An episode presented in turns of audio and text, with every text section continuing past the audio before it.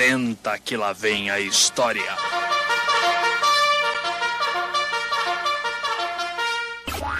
Mais, muito mais alegria. Mais alegria. Em todo lugar, em todo lugar. Todo mundo ouve. Querida, cheguei! Chegamos! Olha só que maravilha! Meu Deus, estamos de volta, estamos no ar, colocando aí mais um episódio do nosso podcast na Podosfera, nosso lugar de direito, não é mesmo?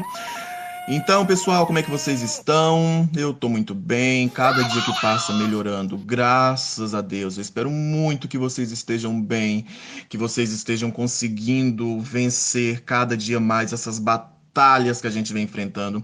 Meu povo, cá entre nós, não tá fácil ser brasileiro, não, né? Não! Brasil! Porém, que nunca nos falte forças para lutar, não é mesmo?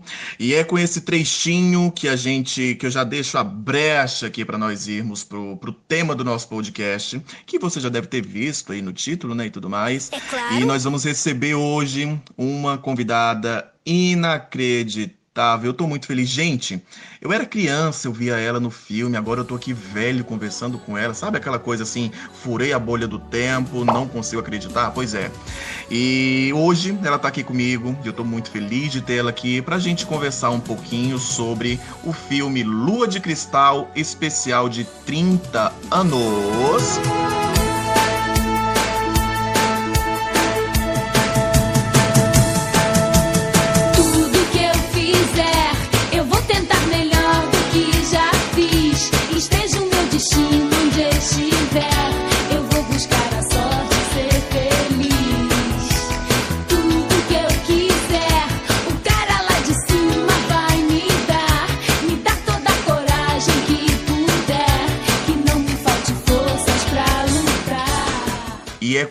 Muito prazer que vamos receber agora a Dressa Ketz. Minha querida, seja muito bem-vinda. Eu tô muito feliz de ter você aqui no podcast. E se apresenta pra galera que tá nos escutando agora. Imagina, Joey, eu que agradeço. Que bom, que bom que você está aqui. Que bom que tem alguém nos escutando para a gente compartilhar maravilhosas trocas de experiência, de ensinamentos. Essa que é a parte boa, né, Adressa? Então, Adressa, eu gostaria que você agora fizesse aí um aparato, um resumo de todos os seus trabalhos na carreira artística, pra gente já introduzindo a galera no nosso assunto de hoje. Então, para quem ainda não me conhece, eu atuo como diretora, escritora, como atriz, nos palcos da vida, nas telas de cinema, nas televisões, na rua. Essa é uma curiosidade bem assim particular que eu tive a oportunidade de escrever o espetáculo Saga e atuar ao lado de um amigo meu chamado Leonardo Del Casas, aonde a gente criou uma dinâmica misturando textos do Gonzaguinha, do Shakespeare, nossa, de muita gente legal, foi uma costura, aonde a minha personagem fazia os questionamentos e ele respondia em forma de música. Foi muito lindo. A gente teve a oportunidade de fazer apresentações em Copacabana. Isso veio depois de muito tempo trabalhar com a Mira Haddad, que é um mestre de teatro e também faz apresentações com o grupo Tá na Rua, no centro do Rio. E pra quem não sabe, em 2020, Lua de Cristal tá completando 30 anos. Pois é. Estamos gravando esse podcast, né, em comemoração a esse aniversário de uma das maiores bilheterias nacionais dos anos 90. E Adressa, agora eu gostaria que você me explicasse aí como você chegou no filme Lua de Cristal. Então, na verdade, no meu caso, tudo começou já na sétima arte, tudo começou no cinema.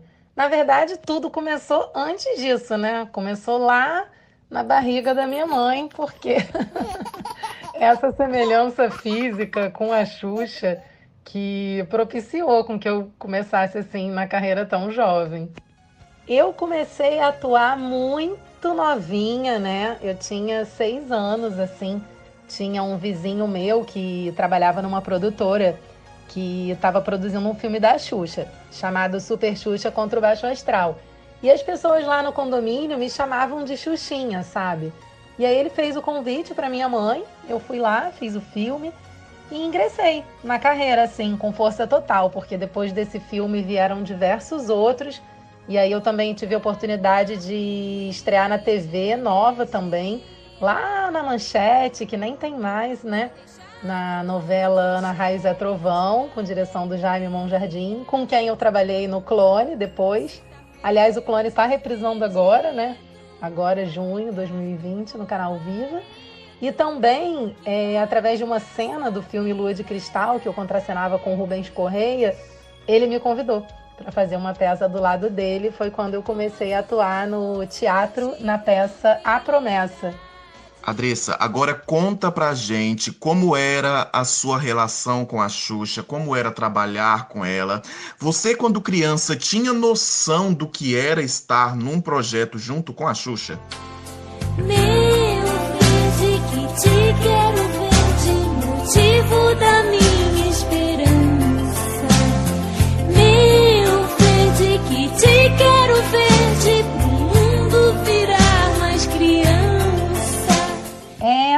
é uma pergunta, assim, muito engraçada. Eu adoro a Xuxa, só de a gente estar aqui conversando sobre isso, né? Eu morro, assim, de saudade mesmo desse momento que a gente estava tão juntinha. Era muito gostoso. A Xuxa muito carinhosa, uma energia, assim, fora do comum, literalmente. Aham, Cláudia, senta lá. E eu fui muito feliz, fui muito feliz. O que que ocorre? Eu tinha noção e não tinha ao mesmo tempo, né? Do quê? É igual hoje em dia, sei lá. Você vê a vida de uma pessoa, parece que você vê numa perspectiva mais ampla. E quando é a sua, né? Você tá ali no meio, não, não tem essa noção, assim, mais do todo. Na verdade, eu não sei se eu respondi exatamente a sua pergunta. Espero que sim. Pra falar a verdade, respondeu e não respondeu, mas eu acredito que essa pergunta meio que não tem resposta. E sei lá, cara, eu não sei como, como que deve ser para uma criança da sua idade na época, como era a sua cabeça e, e como era você estar ali do lado de uma das maiores figuras do Brasil dos anos 90. Então, eu acredito que até hoje você talvez não tenha essa resposta, né? Como era estar do lado da Xuxa? Eu acredito que foi uma coisa que te marcou e vai te marcar pelo resto da sua vida. É verdade. Ah, com certeza. Foram momentos inesquecíveis, assim. Era tudo muito na intuição, né? Tudo muito na intuição. Atuar, é, fazer entrevista, ir para todos os eventos, assim. Mas eu posso te dizer que era bem mágico. Assim, me, me passa uma imagem muito bonita, de arco-íris mesmo, de lua de cristal. Assim, tudo muito colorido, muito alegre, muito alto astral. Adressa, você comentando sobre a questão das entrevistas e tudo mais, é, me veio essa dúvida aqui agora, do nada. Me responde por que você não se tornou uma Paquita no futuro? Era seu sonho se tornar Paquita? Por que, que isso não aconteceu, já que você estava tão próxima da Xuxa? Então, essa história das Paquitas, né? Muitas pessoas comentam e tal. É porque, na verdade, eram dois universos diferentes, né? As Paquitas tinham um papel naquela história e eu tinha outro. Apesar que faz mesmo um sentido, até porque não dava pra ser Xuxa e Paquita ao mesmo tempo, né? Acredito que se misturassem esses dois universos não daria tão certo. Com certeza. Eu imagino que agora, né, tanto tempo já se passou, certamente teria espaço para eu fazer algum outro projeto com a Xuxa, né? Apresentar um quadro dentro de um programa dela, ou até mesmo a gente fazer alguma coisa uma ao lado da outra, né? Mas naquela época onde ela tava, eu não tava, né? Porque éramos a mesma pessoa nos filmes. Carpinteiro, não me corte os meus cabelos, que a madrasta me enterrou por um figo da figueira. E por falar nos filmes Lua de Cristal, a sua primeira cena é aquela que você entra correndo para cantar a musiquinha do Carpinteiro. E olha que interessante que eu descobri pesquisando aqui para esse podcast, que aquela canção que você canta, ela se chama, ela é baseada num conto chamado A Menina e a Figueira. E, e, esse conto ele é baseado numa versão macabra da Cinderela. Então, assim, eu tava, eu fui escutar o conto esses dias para trás. Meu Deus, é bem cruel. Deus é e uma pergunta, Adressa, era você mesmo quem cantava aquela naquela cena do filme? Isso, é, esse conto ligado à história da, da Cinderela é bem, bem forte, né? E tem uma menção também, né? A, a Cinderela na questão quando ela troca o sapato com o Sérgio Malandro, né? Não sei se você está lembrado. Então, nessa cena especificamente, a voz é da Paquita Ana Paula. Não sou eu cantando. Do quê? Não sei se a voz ficou muito infantil, realmente não, não sei o motivo assim, mas era a Ana Paula. Sim, sim. Não se preocupe em revelar esse segredo, porque eu já comentei isso aqui no podcast com outros, com a galera da dublagem, e eles a dubladora da Chiquinha comentou já que os filmes nacionais daquela época eram dublados também, também então não se preocupe que a galera já tá por dentro desse, desse rolê aí. E eu meio que já esperava isso, que você tivesse sido dublada naquela época mesmo. Não sei porquê, mas a voz tá ótima, tá? Maravilhosa. E sim, em questão a menção do conto da Cinderela, é sim, Lua de Cristal é meio que um mix ali de alguns contos de fadas. Tem a menção da Cinderela, né, que é a gata burralheira, que vira empregada na casa da tia, que vira empregada da, da, da prima e tudo mais. Tem também, na hora que a Xuxa entra, né, na hora que a Maria da Graça chega na casa da tia da tia dela, ela a tia dela pega um espelho e pergunta, né? Espelho, espelho meu, existe uma mulher mais bela do que eu fazendo uma menção à Branca de Neve. E na hora que a Maria da Graça é, é raptada, né, sequestrada, ela sai deixando flores pelo caminho pro, pro príncipe encontrar ela, fazendo uma menção aí ao conto João e Maria, né? Eu travei aqui, esqueci, me deu um branco, eu não tava lembrando do nome da tia Zuleika, meu povo. É verdade, tem essa menção à Branca de Neve também, quando ela tá ali desacordada e o Sérgio Malandro dá aquele beijo nela, né? Sim, sim. E o pior é que a gente cresceu assistindo Lua de Cristal, nem nunca me passou isso pela cabeça. Eu só fui descobrir isso na faculdade de artes que por algum motivo o professor estava falando sobre cinema nacional e mencionou né, Lua de Cristal como uma das maiores bilheterias dos anos 90, e eu fui assistir de novo. Falei, caramba, essa história eu já conhecia, era da Branca de Neve, não sei o que, não sei o que. Olha que loucura.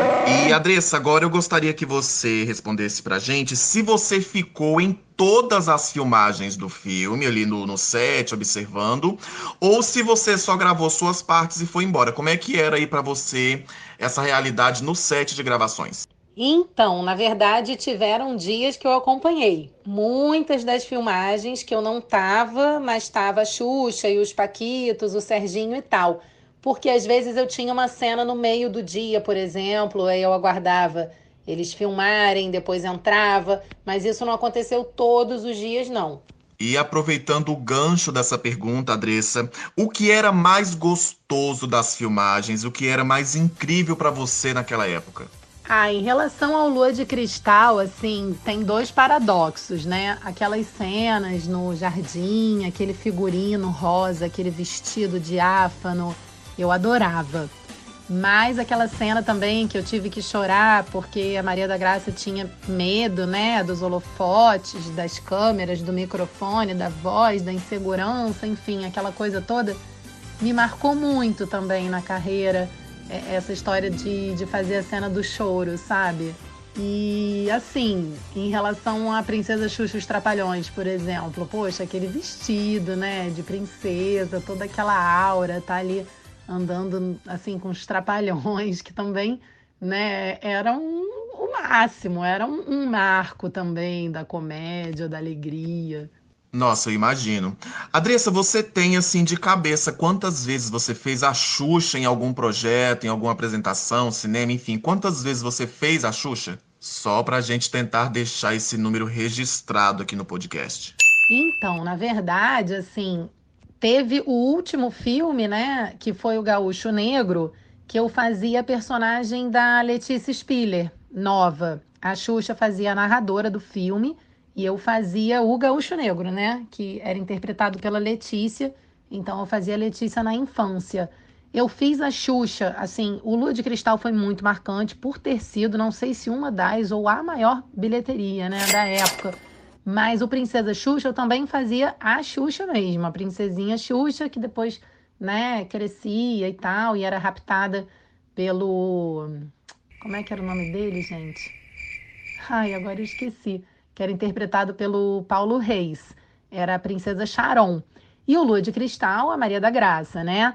Agora, o Super Xuxa contra o Baixo Astral, que eu fiz uma participação pequena, foi o que revelou tudo, né? Que eu fui designada para segurar a bonequinha da Xuxa, estilo Barbie, aquela assim, bem esbelta, né? Naquele molde.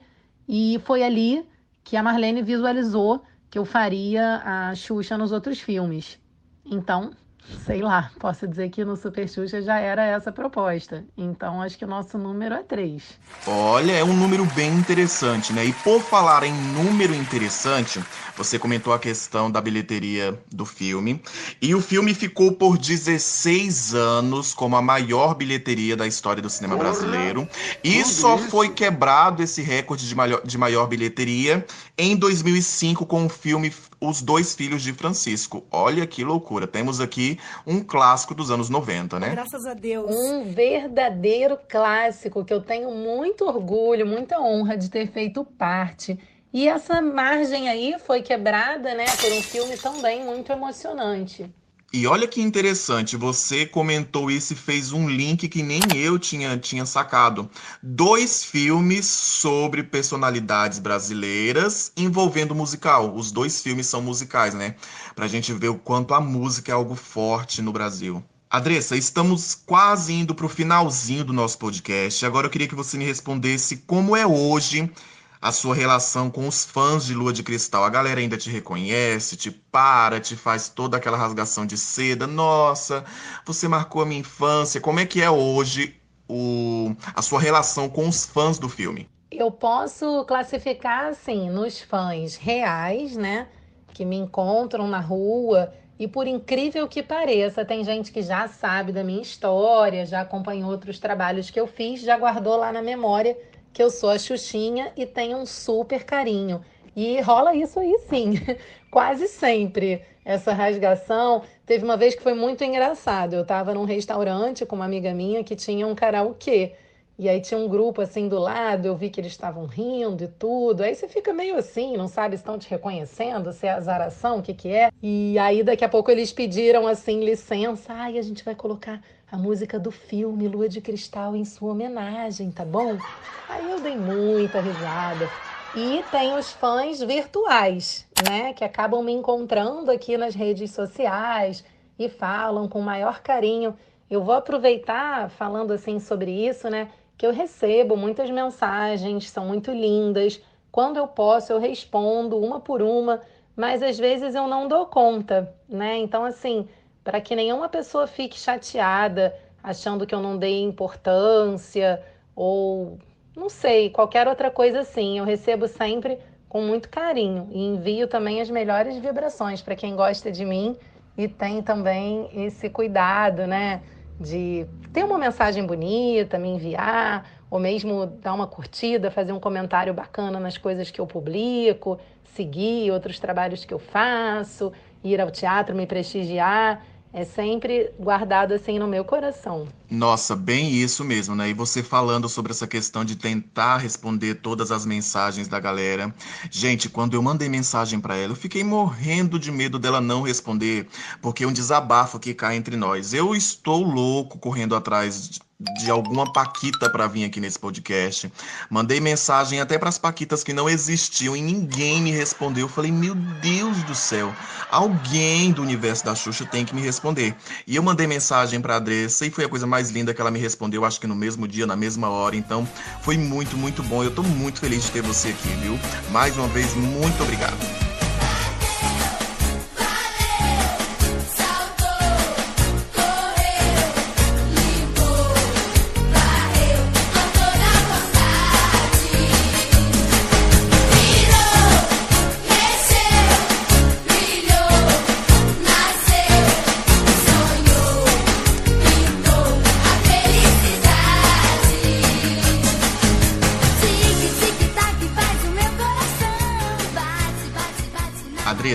Agora eu gostaria que você contasse pro pessoal que tá nos ouvindo agora se tem algum segredo de bastidor engraçado do, dos filmes da Xuxa sobre Lua de Cristal, principalmente, mas tiver de algum outro também. Queremos saber agora algum segredo de bastidores.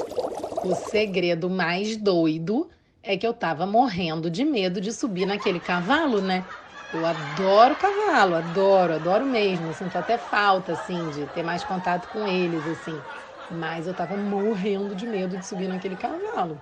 Não, eu imagino, porque a gente assistindo, a gente fica se perguntando assim: meu Deus do céu, será que o Sérgio Malandro sabe andar de cavalo, meu pai? Porque, enfim, né? Já deu para imaginar muitas tragédias acontecendo aí.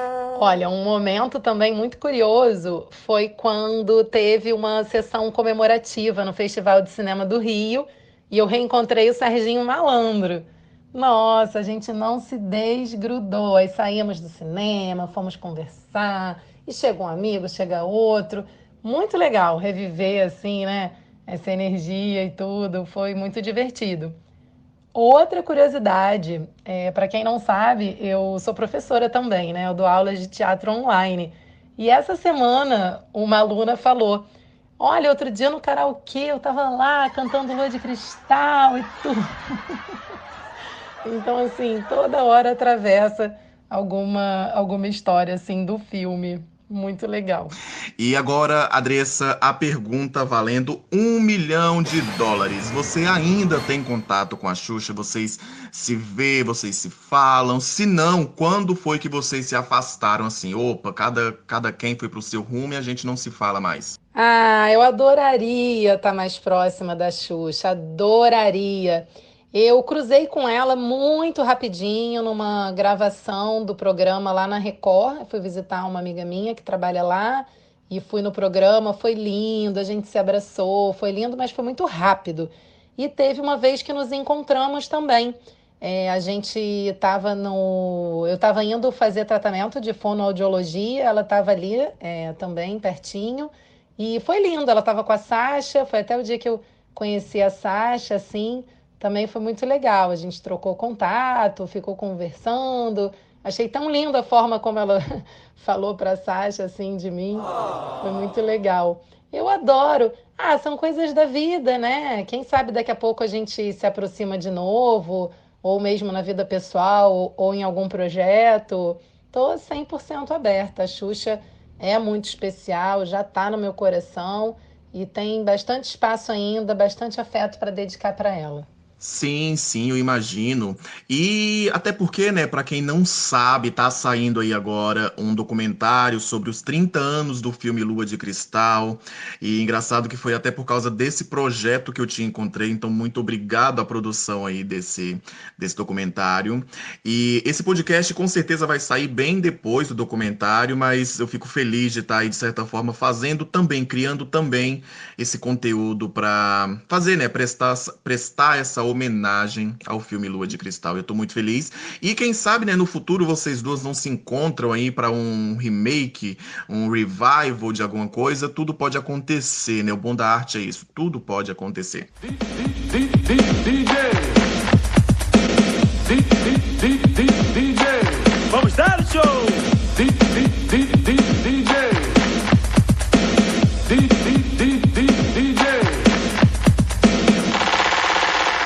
E agora, Adressa, os últimos momentos de você nesse podcast. E eu gostaria de te perguntar uma coisa. Sobre Lua de Cristal, não posso deixar de falar de. De sonho. Quando eu penso no Lua de Cristal, eu não posso deixar de falar de sonho. Porque o filme nos convida a ir em busca dos nossos sonhos e acreditar. Tudo que tiver que ser, será. E que o cara lá de cima diga amém. Meu Deus, que coisa boa. Adressa, meu anjo, então é isso. Muito obrigado. Infelizmente, né, chegamos ao final de mais um podcast, do nosso podcast, com a sua incrível participação. Eu tô muito feliz. Muito obrigado, muito sucesso para você. E a gente tá lá nas redes sociais. Eu espero que a gente mantenha o contato e quem sabe no futuro a gente volta aqui para falar de mais coisas sobre arte. Então assim, gratidão eterna do fundo do coração mesmo. Muito obrigado pela sua participação aqui, viu? Um beijo bem grande. Imagina, eu que agradeço. Você que tá aí ouvindo, se quiser conhecer meus trabalhos em teatro, em breve eu vou voltar com a peça Beco, que é um trabalho autoral da Bettina Kopp, que eu tive a honra de ser a diretora, e a supervisão é do Amir Haddad, e Embriagados, que é uma peça que eu estou em cena e eu também escrevi, em parceria com a Natália Gadioli. Nas redes sociais, Instagram, Facebook, YouTube, Adressa Quetz, é, tem underline aí no meio, enfim, é fácil me achar. E eu estou me desafiando para colocar mais conteúdo nas redes para que todo mundo possa conferir mais de pertinho o meu trabalho, enquanto não chega uma nova oportunidade no cinema e na televisão também. Tá bom? Eu estou com outro projeto em formação também, planejamento, que é o Coisas que Ninguém Te Conta, CNC, que é um canal no YouTube em parceria com a minha amiga Fernanda Ervolino. A gente está bolando como é que vai ser, como é que não vai ser, depois confere lá. Um outro projeto que também está sempre em andamento são as aulas, né? Então, se você é ator ou não é ator e quer melhorar assim sua expressividade, sua comunicação, sua criatividade, seu improviso, sua oratória, vem comigo. Então, vou me despedindo por enquanto daqui desse podcast maravilhoso. Espero que você também tenha gostado. Eu gostei muito de estar aqui. Agradecer de novo, Joy, e deixar um beijo para você. Que isso, eu amei. Eu que te agradeço muito a sua participação. Um beijo bem forte. Eu te desejo todo o sucesso profissional desse mundo. Muito, muito, muito obrigado. Então é isso, meu povo. Chegamos ao final de mais um episódio do Senta que lá vem história. Quero dizer que eu tô muito feliz de mais um podcast, mais um passinho, mais um degrauzinho, mais uma pequena vitória nesse projeto. Tô muito feliz de ter, de ter conversado com essa artista incrível que marcou a infância de muitas pessoas, assim como marcou a minha. Então, muito obrigado para você que tá me escutando. Não sei de onde desse mundo você tá me escutando, então um beijo bem grande, viu? Um beijo para você que clica para escutar, gente. Não sei de qual plataforma você tá me ouvindo, então quero te mandar um beijo se você tá me escutando do Google Podcast, Spotify, Breaker, Overcast, Pocket Cast, Rádio Pública, YouTube, Apple Podcast, enfim, de onde você estiver me escutando. Muito obrigado. É muito, muito, muito importante ter o apoio de vocês, a galera que tá maratonando, que tá mandando pro coleguinha. Não esquece de ir lá me dar um feedback, de comentar, de mandar sugestões. Isso para mim é muito importante importante, tá bom? E eu espero muito estar tá conseguindo criar um conteúdo de qualidade a ponto de entreter bem vocês, tá bom? Então um beijo e um abraço bem forte. E é isso, eu espero que vocês tenham gostado do podcast, do episódio. Não esquece da nossa vaquinha, tem a vaquinha aqui. Corre lá no, na bio do podcast que tem bastante informação, tem o meu e-mail, o meu Instagram, enfim, tem o link da vaquinha também para você estar tá contribuindo com esse projeto. Eu vou ficar muito feliz se eu tiver o seu apoio, porque isso é muito importante importante para quem faz esse tipo de conteúdo que eu tô fazendo. Então é isso. Muito obrigado, muito obrigado mesmo. E um beijão, um beijão bem forte, bem gostoso na cara de vocês. Tchau.